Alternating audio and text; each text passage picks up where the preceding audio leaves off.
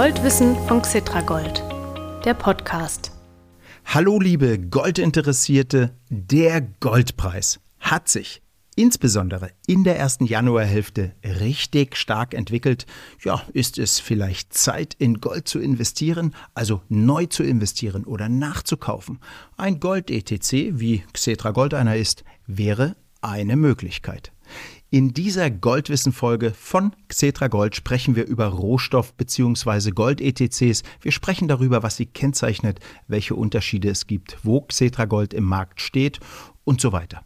Mein Gesprächspartner ist Xetra Gold Geschäftsführer Steffen Orben. Er ist ja, wenn man so will, ein Pionier unter den Gold-ETC-Experten in Deutschland. Bei Xetra Gold ist er von Anfang an dabei, schon mehr als 15 Jahre. Ich bin gespannt, was er uns in dieser Folge an Fakten präsentiert. Mein Name ist wie immer, Mario Müller-Dofel. Nach dem Gespräch mit Steffen Orben bekommen Sie von mir auch noch und für Stammhörer und Stammhörerinnen wie gewohnt ein kleines Goldkurs-Update.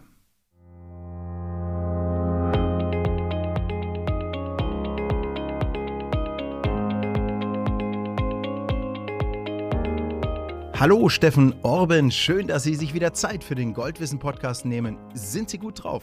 Ja, guten Tag, Herr Müller-Dofel. Ich bin schon sehr gut drauf, muss ich sagen. Das Jahr hat ja erfreulich begonnen. Also nicht nur die Aktienmärkte hausieren, sondern auch der Goldverlauf hat sich sehr freundlich entwickelt. Ja, Herr Orben, dann fangen wir doch mal an, steigen wir mal ein in unser heutiges Thema und erklären Sie doch bitte, nochmal, was ETCs sind und wo die herkommen. Wir hatten das hier und da schon in der Vergangenheit, aber ich glaube, es tut ganz gut, wenn wir das ab und zu mal wiederholen. Genau, eine Auffrischung tut immer gut, Herr Müller-Dofel. Genau. Also Exchange Traded Commodities oder wörtlich übersetzt börsengehandelte Rohstoffe sind börsengehandelte Wertpapiere. Wertpapiere, bei denen die Auszahlung an die Wertentwicklung an ein oder mehrere Rohstoffe gekoppelt sind. Somit sind ETCs eine Sonderform von Zertifikaten, die ja in Deutschland bekannt sind und die es ja auch schon viele Jahrzehnte gibt. Der große Unterschied zu Zertifikaten ist aber, dass ETCs in ihrer Laufzeit in der Regel unbegrenzt sind und besichert. ETCs sind also daher ne, Schuldverschreibungen, Laufzeit mhm. unbegrenzt und besichert und was man damals versucht hatte mit ETCs zu bewerkstelligen, ist, dass der Privatanleger auch in kleineren Summen in Rohstoffe investieren kann.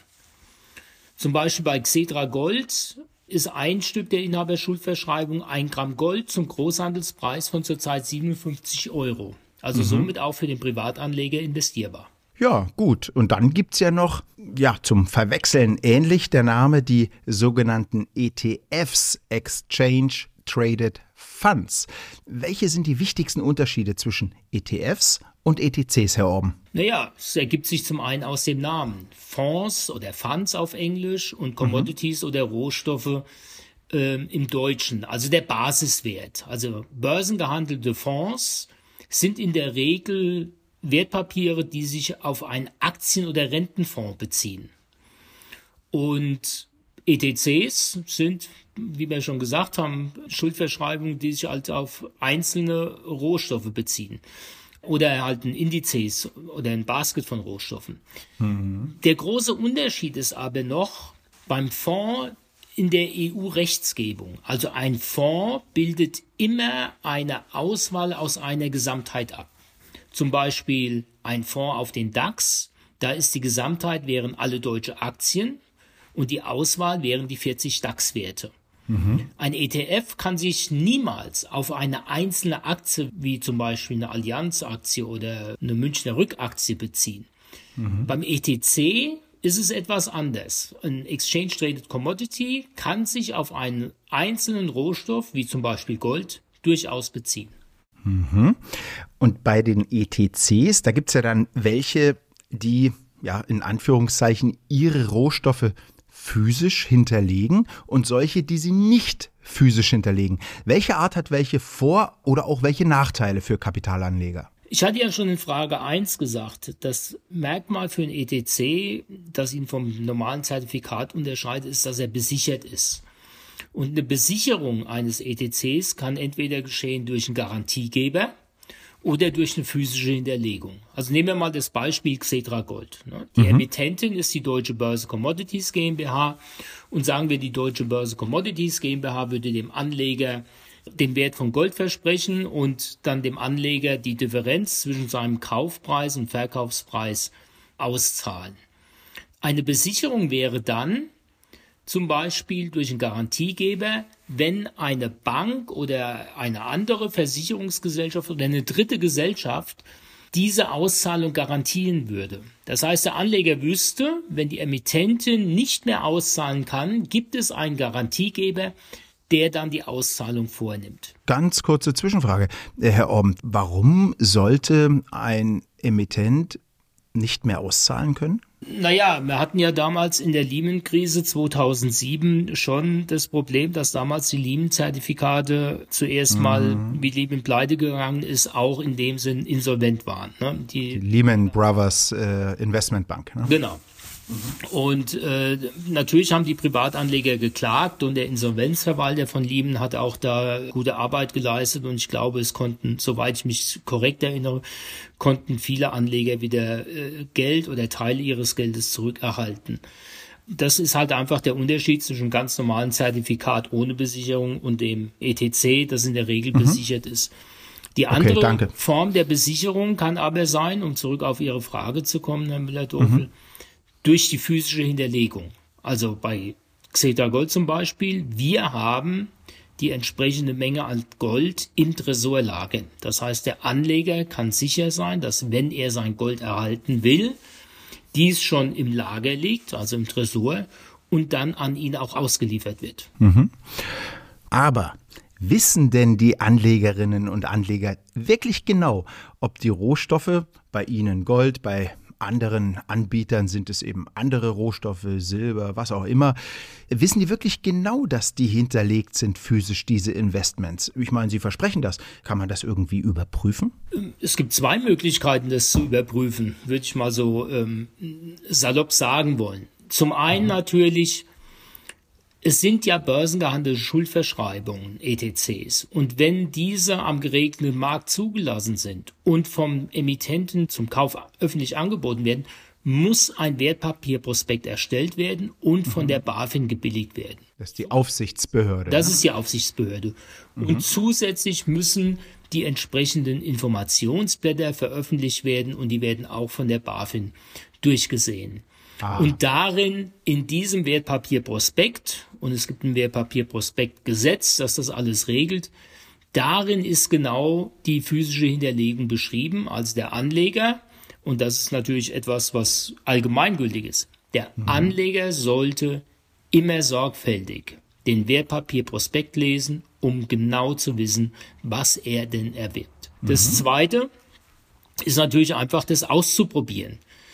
Also bei Xetra Gold haben wir das Gold im Tresor liegen und wir haben nicht nur die physische Hinterlegung, sondern wir haben dem Anleger gesagt, wenn du die Anleihe gegenüber der Emittentin kündigst, kannst du jederzeit die Auslieferung von Gold verlangen. Und natürlich hat bereits kurz nach Auflegung von Xetra Gold im Jahr 2007 der ein oder andere Anleger das ausprobiert. Der wollte einfach wissen, stimmt es, was die Emittentin dort im Wertpapierprospekt beschrieben hat. Und ja, das stimmt. Wir können schon sagen, dass bis heute Stand jetzt wir über 1750 Auslieferungen gemacht haben im Volumen von 7,5 Tonnen. Mhm. Für den, der es mag, das sind im Durchschnitt 4 Kilogramm oder über 220.000 Euro, die die Anleger von uns verlangen. Wow. Mhm, ganz schön viel. Ja, dann bleiben wir doch mal bei Ihnen. Sie haben also das Gold physisch hinterlegt. Wie viel ist es denn momentan? Also wie viel Gold haben Sie, die Deutsche Börse Commodities GmbH als Emittentin äh, von Cetra Gold? Ja, wie viele Tonnen sind hinterlegt momentan für die Anleger? Also wir haben insgesamt 230,2 Millionen Stücke Xetra Gold an Anleger verkauft. Oder andersrum gesagt, 230 Tonnen Gold, 2 Tonnen Gold. Von den 230,2 Tonnen Gold liegen zurzeit im Tresor in Deutschland 227,9 Tonnen. Mhm. Der Rest, also diese 2,3 Tonnen, die da noch fehlen. Die liegen in einem Tresor in London. Das brauchen wir zur Prozessabwicklung, weil im Waren, im Großhandel, im Goldgroßhandel nur äh, Einheiten von 500 Kilogramm hin und her bewegt werden und solche Einheiten, da braucht man einfach ein Konto auch, einen kleinen Tresor in London. Mhm. Also über 230 Tonnen, Herr Orben. Das klingt ganz schön viel. War diese Tonnenanzahl mehr oder weniger als ein Jahr zuvor, also Ende 2021? Ja, im Vergleich zu 2021 muss ich schon sagen, ist es jetzt etwas weniger. Vor einem Jahr lagen wir noch bei 237,5 Tonnen und in der Spitze, also kurz nach dem Ausbruch des Kriegs in der Ukraine, waren wir sogar fast bei 250 Tonnen. Aber wie Sie ja wissen, die Inflation und die Zinsanhebung der Zentralnotenbanken, auch der EZB in Europa, haben dazu geführt, dass Geldanlagen, Geldmarktpapiere jetzt wieder eine, eine Alternative sind. Wir hatten ja jahrelang negative Zinsen in Europa und nun liegen wir wieder bei zweieinhalb Prozent im Plus. Und somit hatten wir im zweiten Halbjahr doch Abflüsse auszumachen. Aber interessanterweise, ne, weil wir ja sagen, die Zinsen sind im Moment bei zweieinhalb Prozent, der Durchschnittspreis, wo die Abflüsse waren, lag bei 54,5 Euro pro Gramm.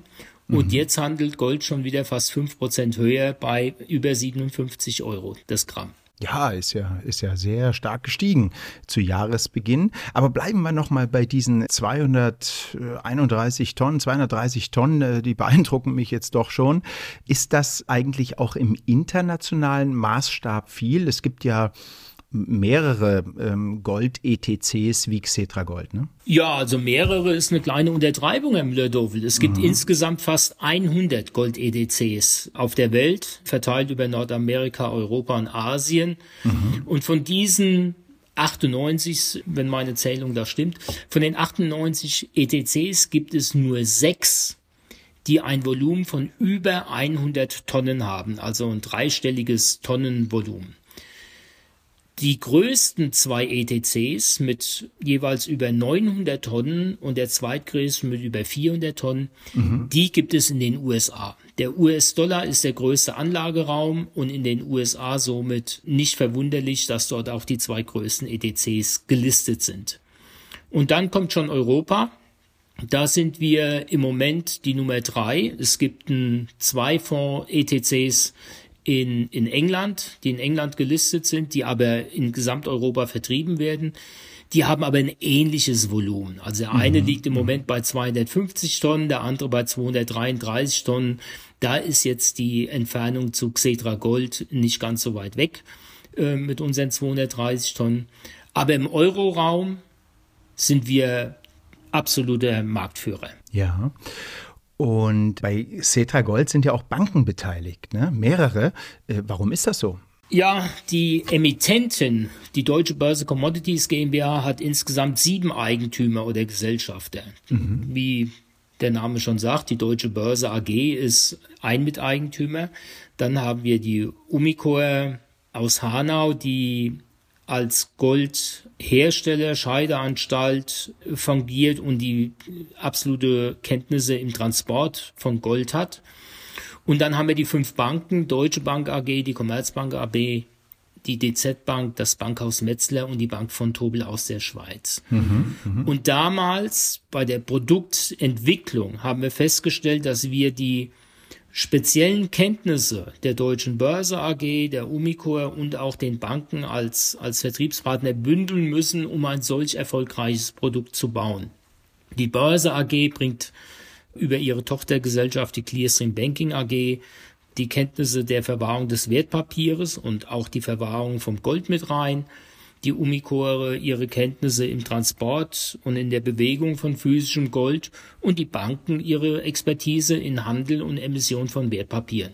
Mhm. Und somit war das ein Grund, weshalb auch die fünf Banken Mitgesellschafter an dieser Emittentin sind. Mhm.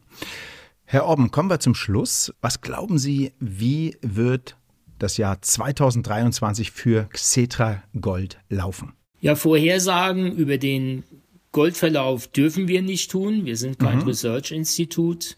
und Annahmen über die Entwicklung des abgesetzten Volumens zu tätigen, ist auch sehr, sehr schwierig. Das hängt natürlich mit dem Zinsniveau zusammen und der weiteren Entwicklung. Also wenn die Zinsen weiter steigen würden und die Realzinsen da zusammenlaufen würden, dann wird es sicherlich noch ein bisschen Abflüsse geben. Aber unser Fokus in diesem Jahr liegt also nicht drauf, wie sich der Goldpreis entwickelt, sondern unser Fokus liegt drauf, den Anlegern weiterhin die Sinnhaftigkeit von Gold als Depotbestandteil nahezubringen. Mhm, mh. Man hat ja in verschiedenen Interviews zu Jahresbeginn gehört, wie die Position von auch großen Vermögensverwaltern, also Bert Flossbach von Flossbach und Storch, Dr. Jens Erhardt oder andere, wie deren Position zu Gold ist. Die allgemeine Meinung ist weiterhin, dass ein Goldbestandteil von fünf bis zehn Prozent im Portfolio absolut gegeben sein sollte. Und das werden wir weiterhin tun. Zum Glück hat uns Covid und Corona-Maßnahmen äh, verlassen und somit gibt es wieder genügend Präsenzveranstaltungen wie Messen und Börsentage, wo man dann wieder auch vor Ort sein kann und persönlich mit den Anlegern reden darf. Mhm. Ja, liebe Goldinteressierte, machen Sie das. Besuchen Sie doch mal einen Börsentag und lernen Sie Steffen Orben und andere Xetra Gold Teammitglieder persönlich kennen. Sie können bei einer solchen Gelegenheit auch fragenlos werden. Börsentage sind normalerweise tolle Events. Lieber Herr Orben, vielen Dank für das wieder informative und wie ich finde auch unterhaltsame Gespräch. Ende März sind Sie wieder im Goldwissen Podcast. Ich freue mich, Sie dann wiederzusehen. Vielen Dank, Herr Müller-Dofel. Ja, und nun folgt das Goldkurs-Update, liebes Goldwissen-Publikum.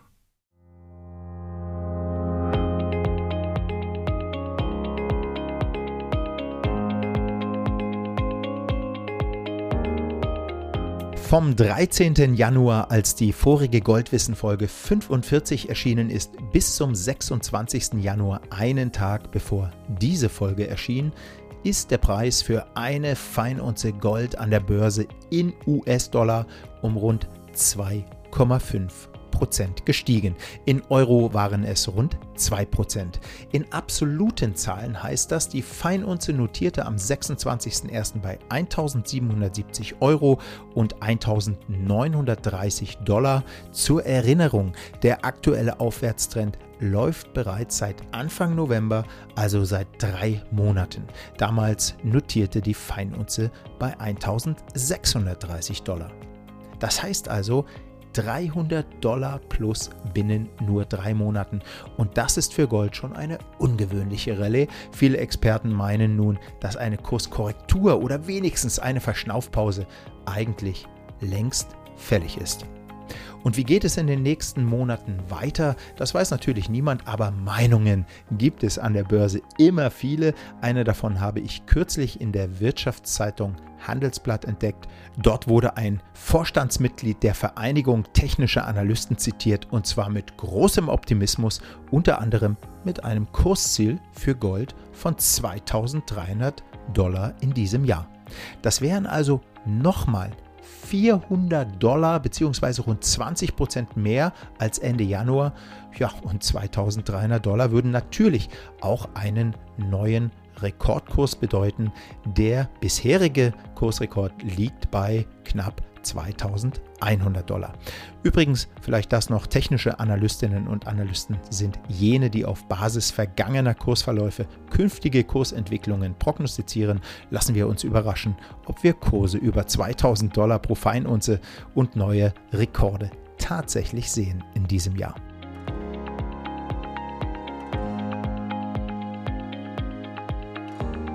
Das war's für Folge 46 in den geläufigen Podcast-Apps wie Apple Podcast, Spotify und dieser finden Sie alle Goldwissen-Folgen auf einen Blick. Sie können aber auch auf www.xetra-gold.com gehen. Auf der Xetra Gold Website stehen die Podcast-Folgen auch. Ich bin mir sicher, dass Sie weitere Folgen finden, die Sie interessieren. Die meisten Interviews sind zeitlos aktuell. Bis zum nächsten Mal und herzliche Grüße, Ihr Mario Müller-Dofel.